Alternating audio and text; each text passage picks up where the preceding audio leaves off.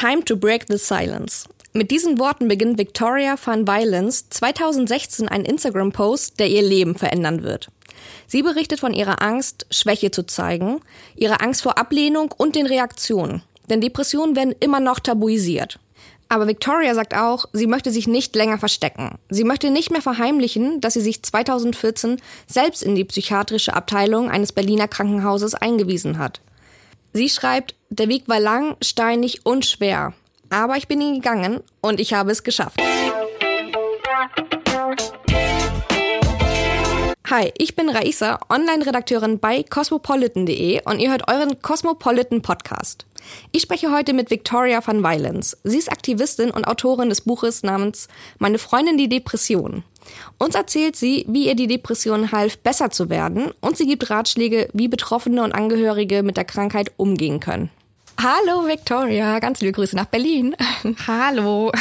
Der 8. September 2016 war ja für dich ein richtig großer Tag. Da hast du auf Instagram geschrieben, ich möchte mich nicht länger verstecken und hast dann offen über deine Selbstanweisung und die Diagnose Depression geschrieben. Mhm. Was ging dir durch den Kopf, bevor du den Beitrag veröffentlicht hast? Also zum einen ging mir natürlich die Notwendigkeit durch den Kopf, diesen Beitrag zu verfassen. Ähm, also ich habe irgendwie gesehen, dass es schon etwas ist, was wichtig ist, äh, was mehr auch in den sozialen Netzwerken stattfinden sollte, in der Öffentlichkeit stattfinden sollte. Und ähm, deswegen habe ich das gemacht dann beim Schreiben beziehungsweise beim Veröffentlichen war das dann schon so, dass ich überhaupt, also normalerweise, wenn ich ein Foto poste, kann ich relativ äh, genau sagen, was für Reaktionen kommen und wie viele, ob das jetzt ein like-starkes Bild ist oder nicht. Und mhm. da war das wirklich sowas, wo ich gedacht habe, ich weiß überhaupt gar nicht, wie die Reaktionen auf sowas sind. Ja. Und ähm, da war ich dann auch tatsächlich ein bisschen unsicher und habe dann auch äh, das das gepostet und habe dann erstmal den Laptop ausgemacht und ähm, weil ich nicht wollte, dass äh, also ich wollte eigentlich gar nicht erstmal das sehen, was dann zurückkommt und war dann ganz positiv überrascht tatsächlich. Mhm. Was haben die Leute denn so gesagt? Wie haben die reagiert? Äh, positiver, als ich dann gedacht habe. Nee, ich habe eigentlich nicht so wirklich irgendwas gedacht, weil ich es nicht einschätzen konnte. Aber die Rückmeldung war zum einen enorm, äh, also sehr, sehr viel Rückmeldung und zum anderen eben auch sehr, sehr positive Rückmeldung. Also viele Menschen, die mir zu, also zugesprochen haben oder auch eben Verständnis ausgedrückt haben. Auf der anderen Seite aber auch ganz viele Menschen, die sich in dem Moment irgendwie abgeholt gefühlt haben. Und das war ja auch so mein Ziel. Also dieses, ah, ich bin nicht alleine damit, sondern da spricht jetzt mhm. jemand öffentlich darüber. Und das war ja eigentlich auch Ziel und Zweck der Sache. Und das war dann natürlich ein ganz gutes Gefühl zu sehen, okay, das kam jetzt wirklich auch richtig an.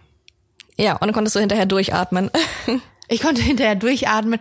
Ja, obwohl ich sagen muss, dass ich natürlich seitdem wirklich seitdem sehr, sehr, sehr viele Nachrichten dazu bekomme, fast täglich auf Instagram, ähm, aber auch teilweise E-Mails und so. Also das Thema begleitet mich seitdem wirklich nonstop. Und mhm. das ist natürlich auch nicht immer leicht, weil man auch viele Schicksale hört, auch bei Lesungen zum Beispiel, wenn die Leute zu mir kommen und ihre Geschichten erzählen. Das ist natürlich auch nicht immer so einfach. Mhm. Ah, du hast ja auch geschrieben in diesem Post, dass du ganz lange versucht hast, eine Fassade aufrechtzuerhalten. Mhm. Ähm, antwortest du jetzt seitdem ehrlicher auf die Frage, wie geht es dir? Mm, ich finde das ein bisschen schwierig, weil die Frage, also kommt ja immer darauf an, wer die Frage stellt. Wenn ich jetzt zum Beispiel Liebeskummer habe und ähm, irgendjemand Bekannter oder im Job oder so fragt mich jemand, wie geht's dir, dann werde ich mich nicht da hinsetzen und sagen so, oh Gott, es ist alles so schrecklich, sondern dann sagt man ja irgendwie ja, gut oder okay, ähm, weil man auch eben das Gespräch jetzt nicht möchte äh, mhm. im, bei Freunden und Bekannten, also näherstehenden Bekannten und Familie ist es schon so, dass ich dann auch ehrlicher bin und auch sage, wenn es mir nicht gut geht, vor allen Dingen. Oder auch mal betone, wenn es mir besonders gut geht. Also auch eben für mich rauszufinden, welche Emotionen habe ich eigentlich gerade. Das ist auch ganz wichtig, dass man auch zum Beispiel Freude mal ein bisschen äh, formulieren kann. Und mhm. ähm, da dahingehend hat sich schon was verändert, aber wie gesagt, so im normalen Alltag vielleicht jetzt nicht unbedingt. Mhm, aber kommt es auch mal vor, dass du selbst gar nicht realisierst, ähm, dass du gerade in eine schlechtere Phase reinschlitterst und dir denn andere sagen, hey, irgendwie merke ich gerade, bei dir ist irgendwie was verkehrt? Nee, genau das Gegenteil eigentlich. Mhm. Also dadurch, dass ich ähm, eben diese Depression hatte und dann auch in Therapie war und auch immer noch bin, bin ich selber für mich so sensibel geworden, also so feinfühlig mir selbst gegenüber, dass ich eigentlich vorher schon immer weiß, mh, mm, Jetzt wird's wieder so ein bisschen, also wir alle haben ja so so Ups und Downs. Zum Beispiel, ich hatte jetzt keine meine Tage und da hatte ich jetzt so ein paar Tage, da war ich hatte ich voll den Downer und dann mhm. Kriege ich das aber auch direkt mit. Also ich merke das dann richtig und dann versuche ich auch rauszufinden, wo kommt das jetzt her. Ähm, jedem, jedem Gefühl steht ja auch ein Gedanke davor zum Beispiel oder manchmal eben auch einfach nur sowas wie die die Periode, dass der Körper einfach nicht will und ähm, formuliere das dann auch meinen Freunden gegenüber und sag so, oh ey, heute geht's mir irgendwie gar nicht so gut und äh, ich leg mich mal irgendwie aufs Sofa, ich bin heute mal nicht erreichbar. Also ich krieg das tatsächlich eher noch mit als ähm, die Menschen von außen. Ja, die Hormone sind da rund um die Periode nicht so ganz auf unserer Seite, ne? Na, gar nicht. Ist auch ein bisschen schwierig manchmal, ja. Mhm. Geht dir denn jetzt aktuell ansonsten ganz okay oder wie ist gerade so bei dir die Lage? Also ich würde im Moment, ich habe am Wochenende wann war das? War, ich war äh, vor ein paar Tagen jetzt, ähm, habe ich mich mit jemandem getroffen und ähm, da kam dann, also haben wir auch so über den Ist-Zustand gesprochen und Wohlbefinden und so weiter. Und ich habe ihn so angeguckt und meinte so, ich kann auf jeden Fall mit hundertprozentiger Sicherheit sagen und auch sehr überzeugt, dass es mir jetzt im Moment besser denn je geht. Einfach weil ich ja, okay. mich so intensiv mit ganz vielen Dingen beschäftigen musste in der Vergangenheit, was nicht immer leicht war, dass ich jetzt einfach an so einem Punkt angekommen bin, wo ich so so eine innere Ruhe habe vielen Themen gegenüber und auch ja einfach zufrieden und dankbar bin. Mhm. Ja, das ist schon mal sehr schön zu hören auf jeden Fall. Äh, vor allem nachdem man das Buch gelesen hat, wo man ja auch so deinen Werdegang mitbekommen hat. Aber zum Ende hin wird es eben ja auch total positiv und du kommst ja auch zu dem Schluss, dass die Depression auch eine Art Freundin ist.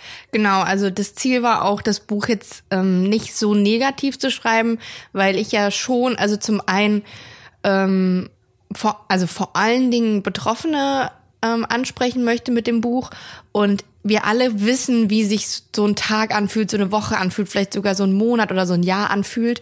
Und äh, das war jetzt nicht mein Ziel, das nochmal genau auszubreiten, wie sich dieses negative Gefühl anfühlt, sondern eben auch zu zeigen, wie man aus diesem negativen Gefühl auch was Positives machen kann. Und ähm, ich habe das Buch meine Freundin die Depression genannt, weil wirkliche echte Freundschaft und die erfährt man auch, wenn man so eine Krankheit hat, weil äh, die echten Freunde bleiben, auch wenn es einem mhm. richtig mies geht. Wirkliche echte Freundschaft bedeutet für mich auch, dass man sich auch mal ganz schonungslos die Wahrheit ins Gesicht sagen kann und das muss nicht immer positiv sein. Und mhm. in dem Fall ist es so, dass die Depression für mich definitiv ein Ratgeber war, dahingehend, dass ich mich einfach auch mal richtig mit mir selber beschäftige und das nicht nur so oberflächlich, sondern wirklich auch mal gucke, wo sind denn meine Defizite, wo sind denn meine Probleme, wo verhalte ich mich nicht richtig, auch anderen Menschen gegenüber oder mir selbst gegenüber. Und ähm, da bin ich halt einmal richtig mit dem Kachen an die Wand gefahren. Ich sage immer, die hat mich, die, die Freundin hat mich mal kurz mit dem Gesicht in die Scheiße getunkt. Und ähm, ja. ja, seitdem habe ich eben aber auch die Möglichkeit, dadurch, dass ich es gesehen habe, das zu verbessern und mich selber zu verbessern. Dazu passt ja auch, dass du auf deinem Buchcover lächelst und total happy aussiehst. Das ist ja nicht so das typische Bild, was viele von Depressiven haben. Die mhm. denken, dass sie halt immer nur mit gesenktem Kopf herumlaufen und im Bett liegen. Ähm, das gibt es natürlich auch, diese Seite gibt es auch, aber ähm, sich im Alltag auch so zusammenzureißen, gehört ja auch mit zu diesem Krankheitsbild, also fern man überhaupt Energie dazu hat. Ähm, würdest du auch sagen, man kann Menschen ihre Depressionen überhaupt gar nicht ansehen? Ja, also ich würde schon sagen, dass man den meisten Menschen die Depression nicht ansieht. Das kommt natürlich immer darauf an, wie gut man den Mensch kennt. Wenn man jetzt, wenn es jetzt ein Partner ist, die beste Freundin oder ein Elternteil, dann wahrscheinlich schon, weil man einfach sehr viel Zeit miteinander verbringt. Aber wenn ich jetzt zum Beispiel auf der Straße Menschen sehe beim Einkaufen äh, oder sowas, dann würde ich da meine Hand für ins Feuer legen, dass ich nicht sagen kann, wer jetzt äh, mit was zu tun hat. Das ist aber jetzt auch so, ich sehe ja auch nicht, ob die Person jetzt irgendwie Lymphdrüsenkrebs hat oder ein Magengeschwür oder weiß ich nicht, Diabetes oder so. Also das mhm, sieht man ja auch klar. in der Regel jetzt nicht so. Und bei psychischen Erkrankungen ist es natürlich sehr tückisch, weil viele Leute versuchen, also die erkrankt sind, versuchen ja auch so das Bild nach außen zu wahren. ähm, und zeigen das natürlich mit Absicht auch nicht und versuchen ja im Alltag auch weiterhin zu funktionieren. Mhm, und genau. ja, das ist natürlich dann noch schwieriger zu erkennen, natürlich. Mhm. Ähm, ich hatte letztens den Joker im Kino gesehen. Hast du den Film schon gesehen? Noch nicht. Ich wollte die Woche tatsächlich mit einer Freundin ins Kino. Ah, okay. Also es ist kein Spoiler, ähm, aber er schreibt an einer Stelle in sein Tagebuch, das Schlimmste an einer psychischen Erkrankung ist, dass die Leute erwarten, dass man sich so verhält, als ob man keine hätte. Mhm. Ja, also ich glaube, um diesen Satz mal irgendwie zu deuten, das ist auch so ein bisschen, dass viele Menschen damit überfordert sind mit diesen psychischen Erkrankungen und dann natürlich von dir, also erwarten, dass du das nicht an die weitergibst, beziehungsweise dass sie sich nicht so wirklich damit beschäftigen müssen und ähm, mhm. befassen müssen, weil eben diese Überforderung da ist. Das ist ja wirklich auch so ein Problem in unserer Gesellschaft. Ähm, jetzt war ja gerade das, ähm, also der zehnjährige Todestag von Robert Enke, der sich ja suizidiert hat.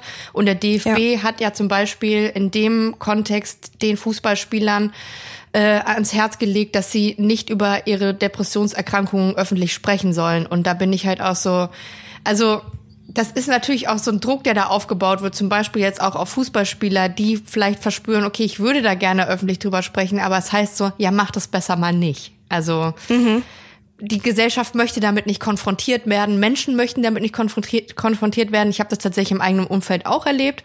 Als ich damals in die Klinik gekommen bin, hat mir eine Freundin eine Nachricht geschrieben und meinte so, dass sie damit nichts zu tun haben will. Ja, krass. Das ist ja. natürlich total heftig, auch für mich gewesen. Aber im Nachhinein kann ich sagen, das ist ihre eigene Unzulänglichkeit gewesen, mit dem Thema umgehen zu können. Also sie hatte einfach eben Probleme damit persönlich. Ja, also fordert ja auch unheimlich viel Kraft und Mut, ähm, sich überhaupt einer Freundin oder auch einem Arbeitskollegen oder so anzuvertrauen und zu sagen, dass man einfach am Ende der Kräfte ist. Ähm, was meinst du denn, wie sollte man so im Alltag damit umgehen? Kann man damit immer noch, ähm, also du sagst ja, Freundschaften kann man damit riskieren. Ähm, so klang mhm. jetzt die Nachricht von ihr, dass die Freundschaft nicht gehalten hat, aber könnte man damit auch den Job riskieren zum Beispiel? Also ich ähm, das ist ja so, das ist ja noch so eine Sache mit dem Arbeitsrecht. Ich weiß nicht, inwieweit man den Job damit riskieren kann, weil man ja auch nicht einfach gekündigt werden kann. Das muss man ja dazu sagen. Aber mhm. natürlich kann das schon dazu führen, dass es schwieriger wird im Job. Leider ist es immer noch so. Also ich bin ja jemand, der dafür plädiert, ähm, offen mit dem Thema umzugehen. Auf der anderen Seite muss ich aber auch ganz ehrlich sagen, dass es eben immer noch Menschen gibt, die damit nicht umgehen können. Und ähm, da ist es natürlich dann schwierig äh, zu sagen, ja, spricht unbedingt äh, offen darüber, wenn das dann am Ende zu Problemen führt. Es ist ja eigentlich auch erstaunlich, dass wir überhaupt noch keinen Umgang mit dieser Erkrankung gefunden haben, obwohl ja auch total viele davon betroffen sind. Ähm, mhm. hast du Zahlen darüber, wie viele erkrankt sind in Deutschland? Wobei die Dunkelziffer bestimmt gigantisch hoch ist, oder? Ähm, aktuell erkrankt weiß ich jetzt nicht, müsste ich selber gucken. Aber ähm, laut WHO ist das ist die Depression, ich glaube inzwischen die zweithäufigste Erkrankung der Welt äh, und äh, Tendenz steigend. Also es wird so sein, dass äh, in ein paar Jahren auch die Depression eine der also die häufigste Erkrankung weltweit ist. Und ich finde, das ist schon sehr erschreckend. Ähm, ich glaube also zum einen, jeder hat die Tendenz, an der Depression zu erkranken. Das ist jetzt nicht so was, wo man äh, eine bestimmte Veranlagung für braucht oder so, ähm, sondern jeder kann in seinem Leben an den Punkt kommen, an der Depression zu erkranken. Und ähm, ja, aber wie gesagt, genau Zahlen kann und will ich dir jetzt gerade nicht sagen, weil ich die jetzt nicht im Kopf habe. Es sind aber äh, verdammt viele Menschen. Zu viele. Ja, das auf jeden Fall. Ähm, Nochmal zurück zu dir. Also du bist ja bei einem ganz kleinen Nest bei Frankfurt am Main aufgewachsen mhm. und hast dann einige Zeit in London und Darmstadt gelebt. Mhm. Und dann bist du mit 26 Jahren nach Berlin gezogen. Und zu Beginn deines Buchs beschreibst du auch so eine Art Hassliebe für die Hauptstadt. Ähm, beschreibst vom Partystrudel und mhm. immer dieses, wer ist, wer ist der coolste Gehabe und so. Hat Berlin dich depressiv gemacht? Also diese, ich krieg diese Fragen häufiger, hat dich das depressiv gemacht, hat dich das depressiv gemacht? Ähm, ich würde sagen, so, es gibt nicht die, also den einen Grund. Also es ist jetzt nicht Berlin und das wäre auch vermessen zu sagen, ja, es war jetzt die Stadt, weil hätte ich einfach wegziehen können, aber das wäre definitiv mitgekommen. Ähm, ich denke, es war eben so ein Zusammenspiel aus vielen Dingen. Zum einen habe ich meine Familie und meinen Freundeskreis und mein Umfeld natürlich zurückgelassen, äh, relativ weit weg auch und habe dann ähm, in Berlin quasi mir ein neues Leben aufgebaut. Und hier ist es so, dass sehr viele Leute, also vor allen Dingen in dem Umfeld, in dem ich mich bewege und in dem Umkreis, in dem ich mich bewege, sehr viele Leute mit ähm, ja, Problemen aller Art zu tun haben, äh, viel gefeiert wird, ähm, irgendwie so Wochentage nichts gelten, also so dieses klassische Montag bis Freitag arbeiten, am Wochenende ausgehen, das, das gibt's hier jetzt so nicht. Ähm, mhm. Da kann man eigentlich jeden Tag irgendwie dra einen drauf machen und das machen auch viele Leute. Und da wird man dann auch relativ schnell so eingesogen. Hinzu kommt natürlich noch, dass viele Menschen hier ähm, viel versuchen, um zum Beispiel erfolgreich zu sein. Und mit Katzenohrschmuck zum Beispiel. Mit Katzenohrschmuck zum Beispiel. Ähm, und dann auch so ein bisschen äh, den Film fahren, Fake it till you make it und man auch nicht immer alles so für bare Münze nehmen kann. Und das kannte ich halt nicht, selbst aus London nicht. Ähm, und das war, ist, also Berlin ist schon sehr eigen.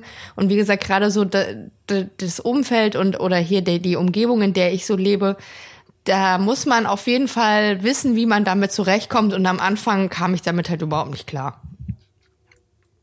Ja, diese Katzenohrschmuck-Geschichte, das war auch echt eine, die mir so hängen geblieben ist, weil die Frau irgendwie so bei dir angegeben hatte, ja, sie schreibt einen Blog und ja. sie macht Katzen, sie designt Katzenohrschmuck und dies, das. Und am Ende kam heraus, es ist alles nur Fake gewesen, ne? Ja, das passiert ja tatsächlich sehr, sehr häufig. Also man muss schon die Spreu vom Weizen trennen und ich habe auch über die letzten Jahre meinen Freundeskreis extrem limitiert.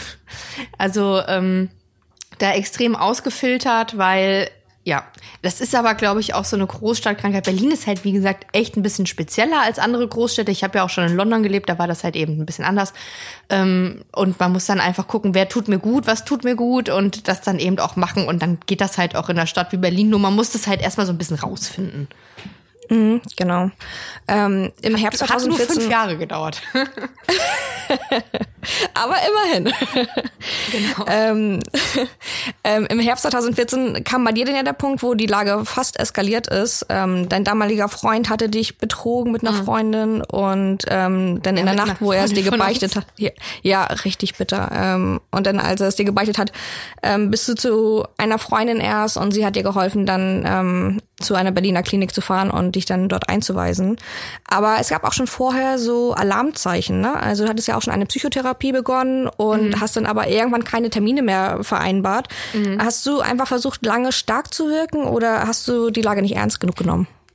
Äh, nee, es ging gar nicht so sehr um Stärke, sondern glaube ich eher darum, dass ich die Lage A nicht ernst genommen habe und B auch überhaupt gar nicht wusste, wie kriegt man Hilfe, wie sieht diese Hilfe aus und was soll am Ende dabei rauskommen. Ich glaube, das ist so, ähm, das war so das größte Problem. Ich hatte viel, äh, viele Monate schon körperliche Symptome. Mhm. Also eine Depression kann sich auch psychosomatisch äh, auf den, also auf den Körper auswirken. Ähm, bei mir waren das vor allen Dingen Magenprobleme. Und ich bin immer wieder zu meiner Hausärztin gegangen und die hat äh, irgendwann zu mir gesagt, ja, das ist wahrscheinlich psychosomatisch und fing dann an mit, es könnte eine Depression sein und hatte mir eine Liste gegeben mit ähm, Psychotherapeuten. Da habe ich mir eine rausgesucht, dann habe ich einen Termin bekommen. Dann war ich natürlich total happy, weil ich gehört habe, oh, das ist voll schwierig, einen Therapieplatz zu finden. Aber so richtig damit beschäftigt habe ich mich nicht. Und dann bin ich zu der ein paar Mal gegangen und die, boah, das war schlimm. Mhm. Das war wirklich schlimm. Man kann sich seine Therapeutin oder seinen Therapeuten aber auch aussuchen. Das wusste ich zu dem Zeitpunkt aber noch nicht so richtig, dass man auch sagen kann, ja, passt mir jetzt irgendwie nicht so richtig. Ich guck noch mal weiter. Sondern ich war halt in dem Moment irgendwie froh, dass ich jemanden habe und dachte halt irgendwie auch, das ist wie so ein, weiß ich nicht, so ein Arztbesuch, da geht man halt dreimal hin und dann geht's einem besser, aber das ist halt nicht so. Und dann. Nee, so funktioniert das nicht. So funktioniert das nicht. Und das, das dachte ich aber zu dem Moment, dann habe ich, äh, zu dem Zeitpunkt, dann habe ich das einfach irgendwie so ein bisschen schleifen lassen. Bin halt dann auch nicht mehr dahin gegangen, habe halt gar nichts mehr gemacht. Und das ist auch das, was ich heutzutage immer sage, denn so wie es mir, die Gedanken, die ich damals hatte und wie es mir damals ging, äh, das kennen wahrscheinlich viele, dass man denkt, das geht von alleine weg. Ähm, der mhm. Klassiker oder das, äh, ja, ich, ich, ich weiß nicht, muss ja jetzt nichts machen oder nicht so wirklich. Es ist wirklich Arbeit und man muss, es ist keine Erkältung, man muss wirklich regelmäßig einen Psychotherapeuten sehen. Gegebenenfalls muss man Tabletten nehmen und ähm, auch, oder auch andere Sachen ausschließen, erstmal körperliche Sachen, weil eine Depression kann ja auch andere Ursachen haben. Und äh, man muss da wirklich am Ball bleiben, weil sonst wird das schlimmer. Und das war dann ja bei mir dann auch der Fall. Das wurde dann immer schlimmer. Ich bin dann irgendwann gar nicht mehr aus dem Haus gegangen, beziehungsweise nur noch, wenn ich aus dem Haus gegangen bin, zum Späti, um mir äh, irgendwie einen Eistee und weiß ich nicht, also wirklich, ich habe ja auch irgendwann nicht mehr richtig gegessen. Also ich konnte mich ja nicht mehr mhm. versorgen. Und ja, nur so ein Trash-Food. Ja, nur, ja nur, nur noch irgendwie vielleicht mal ein Burrito von über der Straße und den habe ich mir dann teilweise sogar bestellt, ja, also obwohl der Laden gegenüber war. Und ja. ja. wir lachen jetzt darüber, aber das war halt damals, es ging halt einfach nicht. Das war halt so, du merkst halt die Notwendigkeit, okay, dein Körper will jetzt was zu essen, aber du hast einfach überhaupt keine Energie, dir was zu beschaffen oder geschweige denn zu kochen. Mhm. Ja, gut, dass es Lieferdienste gibt. Ja, und das wurde halt immer schlimmer und ähm, genau, irgendwann kam dann halt eben noch das obendrauf. Das war dann quasi der Tropfen, der das fast zum Überlaufen gebracht hat, weil ich denke, unter normalen Umständen äh, wäre ich jetzt deswegen nicht in die Klinik gegangen. Aber ja, das, das dann. Ich habe dann halt keinen Morgen mehr gesehen, so beschreibe ich das auch immer. Dass das halt mhm. halt wirklich so ein Moment war, wo ich ähm, dann bei meiner Freundin war, nachdem er mir das erzählt hat. Und wir haben irgendwie zwei, drei Sterni getrunken und haben da bei ihr auf dem Sofa gesessen und ich habe halt wirklich so gedacht, scheiße mal, ich habe nix, ne? Also ich habe mit ihm da in, bei ihm gewohnt und ich habe irgendwie ja auch monatelang nicht so richtig gearbeitet, sondern irgendwie so rumgedümpelt und meine Familie, alles war super weit weg und ich habe irgendwie aber auch alles aufgegeben, was ich vorher hatte, weil ich hatte ja vorher alles ganz normal und mhm. ähm, mein Leben und an, war an der Uni, hatte einen Nebenjob und so. Und in Berlin hatte ich halt nichts. Und dann habe ich halt so gedacht, scheiße, Mann, ich habe wirklich nichts mehr. Also ich hatte nicht mal Möbel oder so. Also es ist, klingt wirklich, es war wirklich total krass. Also ich musste dann auch wirklich bei Null anfangen. Also genau vor fünf Jahren im November habe ich eigentlich bei Null angefangen. Ich bin mhm. in eine leere Wohnung gezogen ohne Möbel. Ja. Nach und vorher warst du noch vier Wochen in der psychiatrischen Abteilung eines Berliner Kranken Krankenhauses. Ähm, genau. Wie kann man sich das da so vorstellen? Was hat dir die Zeit auch so gebracht? Ähm, naja, also es hat natürlich schon extreme Krankenhausatmosphäre ähm, gehabt. Also es muss aber dazu sagen, dass es auch verschiedene Kliniken gibt. Also ich habe das jetzt ähm, dadurch, dass ich jetzt für viele auch so die Fachfrau bin, musste ich da jetzt schon häufiger mal mit nach Kliniken gucken für andere Leute. Und mhm. ähm, es gibt da super tolle Einrichtungen mit Schaftherapie und Liegetherapie und Yoga und Wellness und so weiter. Also da gibt's wirklich tolle Sachen, ähm, auch von der Krankenkasse übernommen teilweise. Ähm, aber ich bin halt wirklich so äh, in die äh, Notaufnahme eines Berliner Krankenhauses, habe mich selbst eingewiesen, war dann halt wirklich in so einer in so einem Krankenhaus. Ähm, mhm. Naja, also man kann sich das halt vorstellen wie ein normales Krankenhaus. Ähm, die Zimmer sehen auch so aus, äh, die Flure riechen nach Vinylboden und alten Leuten und ja, es hat halt irgendwie jetzt nicht so den, den besten Charme. Und ich wollte auch erstmal ganz dringend weg. Aber für mich ja. war das dann relativ relativ schnell nach ein paar Tagen klar, okay, weg, wohin? Weil ich hatte ja eigentlich nicht, also nicht so einen wirklichen Anlaufpunkt. Ich hatte ja irgendwie in dem Moment auch, also ich war, ich hatte irgendwie auch nicht so wirklich ein Zuhause. Deswegen war das dann halt auch irgendwie für vier Wochen mein Zuhause. Und dann war klar, okay, alles klar, ich habe hier jetzt die Möglichkeit zu schlafen und zu leben und mein Leben irgendwie wieder auf die Reihe zu bekommen. Und das, dieses Gefühl hat mir das immer mehr auch ähm, gegeben, dieser Ort. Und ja, das hat dann schon letztlich dazu geführt, dass ich äh, mich da relativ wohl gefühlt habe, auch mit einigen Mitpatienten dann gut verstanden habe und mich da so eingelebt habe. Und äh, ja, da auf jeden Fall wieder auf die Füße gekommen bin. Also ich, wenn man, das Ding ist, super viele Leute, die ich kenne, sind da auch sehr skeptisch oder sagen, ich würde das gerne, mir geht so schlecht, aber ich traue mich nicht.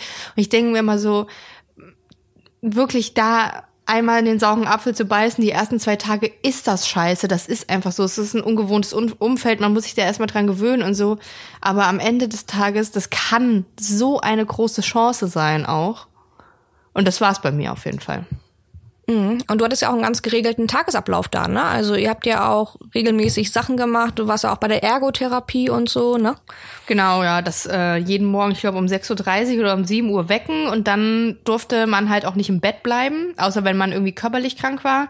Es gab keine Fernseher in den Zimmern, also das ist in anderen, also auf anderen Stationen, wo die Leute den ganzen Tag im Bett liegen müssen, gibt's ja noch Fernseher im Zimmer. Das hatten wir nicht. Und genau, wir durften halt nicht im Bett liegen bleiben. Und es gab halt verschiedene Therapien. Morgens gab's Sport, äh, es gab geregelte Essenszeiten und so. Und das war natürlich super. Also am Anfang muss ich dazu sagen, dass ich, ähm, ich habe eh schon wenig gewogen und dann habe ich halt aus Kummer und dann kam ich, habe ich noch Medikamente bekommen. Ich hätte gar nichts mehr gegessen. Dann wurde bei mir mhm. jede Erbse gezählt. Aber die haben das dann halt quasi auch wieder so hinbekommen, dass ich dann regelmäßig sogar gegessen habe und äh, mein normales Gewicht wieder erreicht habe und dann quasi wieder so mehr und mehr auf den Damm gekommen bin. Mhm. Wurde es wieder richtig aufgebaut, aufgestapelt. Ja, genau, so kann man das sagen. Ja, und als du dann rausgekommen bist, da sind ja nochmal zwei Jahre vergangen, bis du das dann auch öffentlich gemacht mhm. hast. Ähm, so in der Zwischenzeit hast du denn da mit Familie und Freunden intensiv darüber gesprochen oder hattest du auch erst noch, ähm, hast dich ein bisschen geschämt dafür oder andere Gründe gehabt, warum du das zurückhältst? Mm, naja, geschämt habe ich mich nicht wirklich, aber es hat sich die Spreu vom Weizen getrennt in den zwei Jahren. Ähm, mhm. Also mein Umfeld hat sich relativ stark umgekrempelt. Mit vielen Leuten hatte ich dann gar keinen Kontakt mehr, weil ich halt auch äh, an manchen Stellen das Gefühl vermittelt bekommen habe, mit dir stimmt was nicht. Und ähm, also jetzt auch so im Nachhinein muss ich sagen, ist auch echt völlig beschissen. Also Menschen sind total unterschiedlich und ähm, ich habe mal auch den Satz gehört, ja, wenn es mir schlecht geht, dann brauche ich meine Freunde um mich. Ich verstehe überhaupt nicht, warum du alleine sein willst, als wäre es was Negatives. Ja. Inzwischen denke ich mir halt, wir sind aber alle anders. Also die einen wollen dann ja. High Life in Tüten, die anderen wollen sich äh, äh, zu Hause aufs Sofa legen. Und das musste ich natürlich erstmal alles verstehen und verarbeiten. Ne? Also das hat eine ganze Weile gedauert, auch dann zu verstehen, wie ist das, wie bin ich, wer bin ich überhaupt, wo sind meine Grenzen, was will ich, was will ich nicht? Und habe dann einfach auch so mein Freundeskreis angepasst, mein Umfeld angepasst, habe dann auch immer mehr geguckt, was will ich jetzt auch beruflich und so, also ne, das lief dann alles so ähm, ja weiter in, in verschiedene Richtungen. Und das hat dann eben eine Weile gedauert, bis, bis das alles irgendwie, bis ich das dann alles so auch für mich akzeptiert habe, beziehungsweise auch verstanden habe.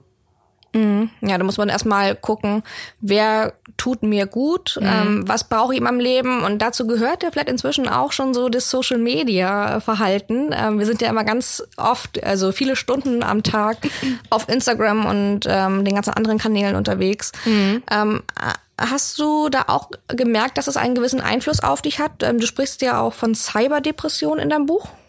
Genau, ich spreche auf jeden Fall ähm, von äh, Depression und Social Media in dem Buch, weil das, also Social Media ist ja mein Job und damals auch schon gewesen. Ich muss aber dazu sagen, dass es für mich vor fünf Jahren nicht irgendwie der Auslöser war oder irgendwie der Grund, warum ich an einer Depression erkrankt bin. Ähm, ich weiß nicht, ob man sich das so vorstellen kann. Vor fünf Jahren, da gab es zum Beispiel noch keine Insta-Stories, da war der Druck auf Instagram noch nicht so hoch mit Algorithmen und so weiter. Und ähm, klar war das natürlich mein Job und ich habe versucht, es irgendwie weiterlaufen zu lassen und habe dann da äh, weiter auch irgendwelche alten Bilder gepostet, aber ohne mir da großartig Gedanken drüber zu machen. Habe aber in den letzten Jahren festgestellt, wie einfach der Druck steigt in den sozialen Netzwerken und wie vor allen Dingen immer mehr Frauen, also das sind vor allen Dingen Frauen, ähm, damit zu kämpfen haben, dass sie ja, sich da vergleichen oder schlechter fühlen nach der Nutzung von Social Media. Und ähm, deswegen ist es für mich ein ganz wichtiges Thema, darüber auch aufzuklären, dass Social Media auch krank machen kann. Also man kann mhm. auch ähm, ja da in, in, in eine Depression reinge reinkommen, beziehungsweise eben sich auch sehr schlecht fühlen, wenn man sich da halt zu viel mit beschäftigt, beziehungsweise das auch nicht so richtig ähm, unterscheiden kann, was ist Realität, was ist echt und was ist vielleicht nur Show. Mhm. Und du sagst ja auch, dass diese Self-Love-Bewegung, die natürlich auch super ist, also schön, dass es das gibt, aber letzten Endes ist es eigentlich nur ein Tropfen auf dem heißen Stein.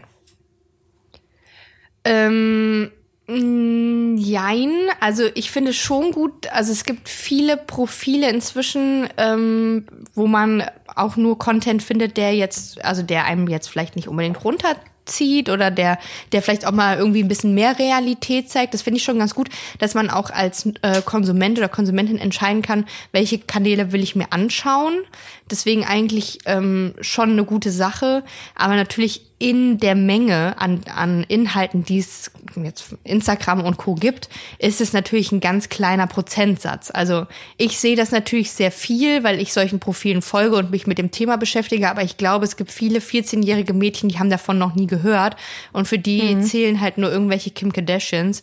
Und ja. da muss man eben ganz klar sagen, die haben ihre Daseinsberechtigung, die dürfen auch gerne das tun, was sie wollen, aber ein 14-jähriges Mädchen weiß vielleicht noch nicht, dass das nicht echt ist, dass diese Menschen auch nicht echt sind, dass die gefiltert sind, dass die operiert sind und dass man auf natürlichem Wege so gar nicht aussehen kann zum Beispiel und versuchen dem nachzueifern.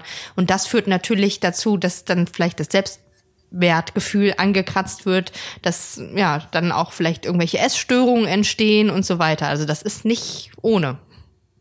Es gibt aber auch ein paar Stars, die dort gegensteuern. Mhm. Ähm, die sind bestimmt nicht immer gut, aber so zum Beispiel äh, Justin Bieber oder Ariana Grande und Stephanie Giesinger, die schreiben inzwischen auch öffentlich über depressive Phasen ihres Lebens. Mhm. Ähm, hast du das Gefühl, dass sich da das Tabu ein wenig lockert? Ähm, ja, also langsam, weil es ist natürlich ein Thema, was jetzt nicht unbedingt äh, in Anführungszeichen sexy ist oder auch nicht so in unsere Leistungsgesellschaft reinpasst und auch in diese schöne Welt von Instagram auch nicht so wirklich reinpasst. Ähm, deswegen glaube ich, ist es doch eher eine, eine langsame Entwicklung, aber sie findet statt, definitiv. Ähm, und ich finde es auch super, umso mehr Leute sich da öffentlich zu bekennen, umso besser, weil es gibt dem Ganzen so ein, äh, eben eine Normalität, die es auch haben sollte, denn es ist einfach nun mal eine Erkrankung, die sehr viele Menschen, Menschen haben. Und es ist nun mal auch eine Erkrankung. Ähm, aber ich finde, es sollte einfach noch, noch mehr sein. Also sowas wie zum Beispiel jetzt mit dem DFB, das ist dann halt wirklich so, so ein Schritt, drei Schritte wieder zurück. Mhm, ähm, ja. Das, äh, weil über Knieverletzungen wird halt ständig gesprochen, ja. Und das gerade in, in so einem Business, wo, also jetzt, sei es jetzt äh, Profisportler oder eben irgendwelche Prominenten, meistens sind ja Profisportler sogar beides, ähm, dass da Depressionen einfach äh, Alltag sind das wissen halt viele Leute nicht und die müssen dann halt nach außen dann immer schön ihr Bild wahren und das wäre natürlich schön, wenn man einfach auch über die Gefahren aufklären kann, weil auch dieses ganze Influencer-Ding, also viele junge Menschen wollen gerne berühmt sein und wollen gerne von allen gesehen werden, dass das aber auch zum Beispiel die Gefahr mit sich bringen kann, dann auch einer psychischen Erkrankung zu erkranken. Ähm, das, das darüber sollte einfach auch mehr aufgeklärt werden. Nicht mhm. nur den. Das machst den du ja auch als ja, genau, das machst du ja auch als Botschafterin für die Deutsche Depressionshilfe. Mhm. Was hast du so in der Zeit gelernt, als du da aktiv warst? Oder bist? Bist du ja immer noch? Gelernt. Äh, ich habe viele Leute kennengelernt, auf jeden Fall. Und ähm, mm, also es gibt sehr viele Menschen, die sehr stark dafür kämpfen, dass das Thema Depression entstigmatisiert wird. Und ich würde sagen, das ist für mich etwas, ähm, auch ähm, sehr inspirierendes gewesen jetzt so in den letzten Jahren da ähm, auch wirklich noch mehr zu tun und auch, weil es gibt viele Menschen, die versuchen das eben im Kleinen und ich denke mir, ich kann das vielleicht ein bisschen größeren machen, beziehungsweise halt ein paar mehr Menschen erreichen und äh, da einfach auch am Ball zu bleiben. Das, das ist vielleicht so ein bisschen das, was ich, naja, gelernt ist jetzt das falsche Wort, aber was ich da so mitgenommen habe. Genau. Ähm, wenn ich jetzt zum Beispiel im Bekanntenkreis jetzt so eben im ganz Kleinen das mhm. Gefühl habe, irgendwie habe ich da ein ungutes Gefühl, ähm, wie kann man da helfen? Also es gibt zum einen, also das Thema Angehörige ist ein, ist ein großes. Ähm, es gibt da verschiedene Tipps, die ich jetzt geben kann. Also zum einen ist es ganz wichtig, dass man nicht versucht, die andere Person, also wenn man jetzt irgendwie merkt oder wenn man wenn man weiß, ein Freund, eine Freundin, der Partner, die Mutter, wie auch immer, hat Depressionen, ähm, wenn man das wenn man das weiß, sollte man jetzt nicht irgendwie das vergleichen mit ich hatte mal eine schlechte Phase, deswegen gebe ich jetzt mal einen Tipp, den ich damals bekommen habe, zum Beispiel geh mal raus oder lach doch mal oder morgen ist wieder gut oder so.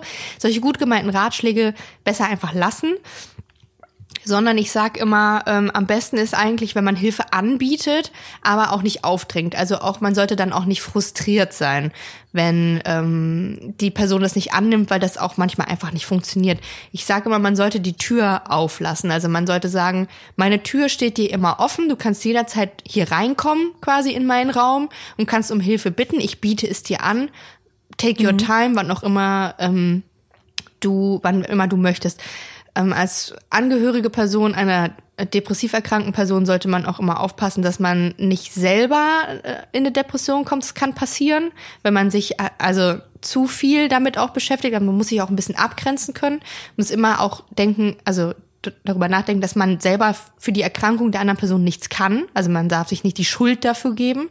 Man muss sich mhm. abgrenzen, trotzdem auch Sachen machen, äh, also auch weggehen und so weiter, also das Leben weiterleben, gegebenenfalls auch Hilfe suchen. Und da gibt es zum Beispiel bei der Depressionshilfe auch Anlaufstellen für Angehörige. Es gibt Angehörigentreffen. Gegebenenfalls kann man auch selber mit einem Psychotherapeuten sprechen.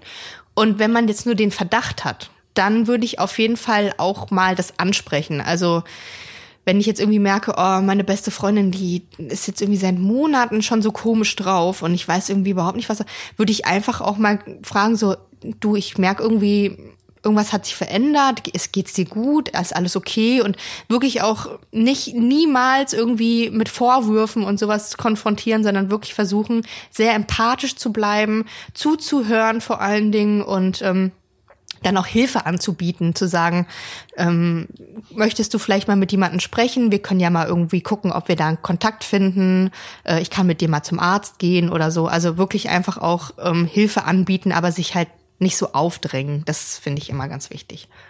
Ja, und Geduld mitbringen, weil es ja eben keine Phase ist, die innerhalb von einem Wochenende durch äh, eine ja. tolle Party erledigt ist, sondern es hält halt eben an, ja, mindestens zwei Wochen, ähm, bei vielen länger.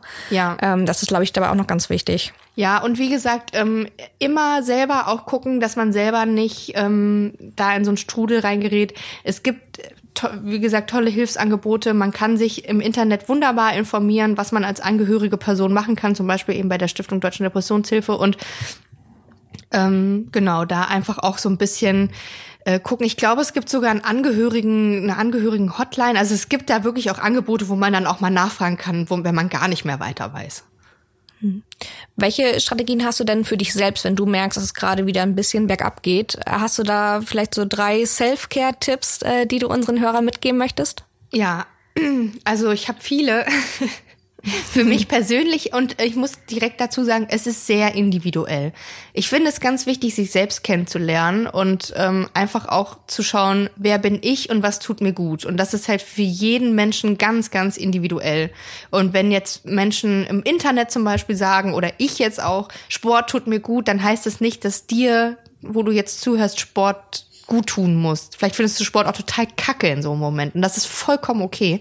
Ähm, für mich das, der allerwichtigste Tipp in solchen Situationen ist, zum einen die Situation erkennen. Also wir alle haben schlechte Tage, wie ich gesagt habe. Ich hatte jetzt auch meine Periode, da habe ich auch schlechte Tage.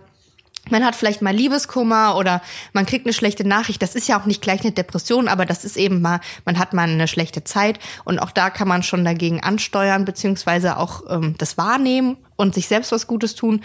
Und ähm, meinem Fall ist das zum Beispiel, das zu erkennen das anzuerkennen und dann loszulassen. Also wirklich zu sagen, okay, das ist jetzt so und ich muss es nicht zwanghaft verändern. Also ich muss jetzt nicht zwanghaft dafür sorgen, dass ich jetzt äh, wieder happy go lucky drauf bin, sondern ich habe jetzt einfach mal einen scheiß Tag und dann mache ich halt alles das, was ich, ähm, weiß ich nicht, was mir irgendwie gut tut oder wo ich jetzt irgendwie merke, okay, das kann ich jetzt tun, das kann ich jetzt tun, dass ähm, dieser Tag irgendwie erträglich rumgeht, keine Ahnung, lege ich mich hin, sag vielleicht mal eine Verabredung ab, wenn ich keinen Bock habe, rauszugehen. Oder bestell ein äh, Burrito von gegenüber. Genau, man bestellt eine Pizza oder man geht mit dem Hund raus oder man trifft sich mit der Freundin vielleicht auch, ne? Ähm, oder weiß ich nicht, also man einfach das so auch, das diese, dieses zwanghafte Gefühl, mir muss es jetzt gut gehen. Also selbst wenn ich das was tue, was mir gut tut, heißt es ja nicht, dass es mir dann gut geht. Das kennen auch viele. Ähm, aber dass man das halt auch so ein bisschen loslässt, dass man selber sich diesen Zwang nimmt, dass man immer gut drauf sein muss. Also ich finde, das habe ich halt für mich auch so gelernt. Das ist halt einfach nicht so. Man ist halt einfach ja, auch mal scheiße drauf. Man hat mal einen schlechten Tag. Ich muss aber dazu sagen, dadurch, dass ich jetzt mache ja immer noch Therapie, ich hatte ja nicht mehr so eine depressive Phase. Ich spreche jetzt deswegen auch wirklich nur über schlecht drauf sein oder man merkt, oh, irgendwie heute ist nicht so rosig. Das ist natürlich noch mal was völlig anderes, wenn man dann wirklich in so einer depressiven Phase ist. Da ähm, sollte man dann, wie gesagt, auch ärztliche Hilfe in Anspruch nehmen. Ja, auf jeden Fall. Ähm, ich fand ganz gut, hattest du es auch noch im Buch zusammengefasst mit, äh, man sollte kein schlechtes Gewissen vor sich selbst haben mhm. und sich nicht für seine Gefühle schämen. Mhm. Genau. Also ich hoffe, ich hoffe, davon bleibt ganz viel bei unseren Hörern hängen. Das war sehr inspirierend und ähm, hoffentlich auch ganz hilfreich. Ähm, vielen lieben Dank, Victoria. Ja, ich danke dir. Solltest du dich depressiv fühlen, bekommst du bei der Telefonseelsorge Hilfe. Sie ist anonym, kostenlos und rund um die Uhr erreichbar unter 0800 111 0111 oder unter der Nummer 0800 111 0222. Darüber hinaus findest du auf der Webseite der Stiftung Deutsche Depressionshilfe Klinikadressen, Krisendienste und Beratungsstellen. Und denk daran, du bist nicht alleine und es gibt Menschen, denen du wichtig bist. Zusammen schafft ihr das. Schickt uns gerne euer Feedback zur Folge auf Instagram über cosmopolitan-de. Wir hören uns dann in zwei Wochen wieder mit einer neuen Folge vom Cosmopolitan Podcast. Vielen lieben Dank und bis bald!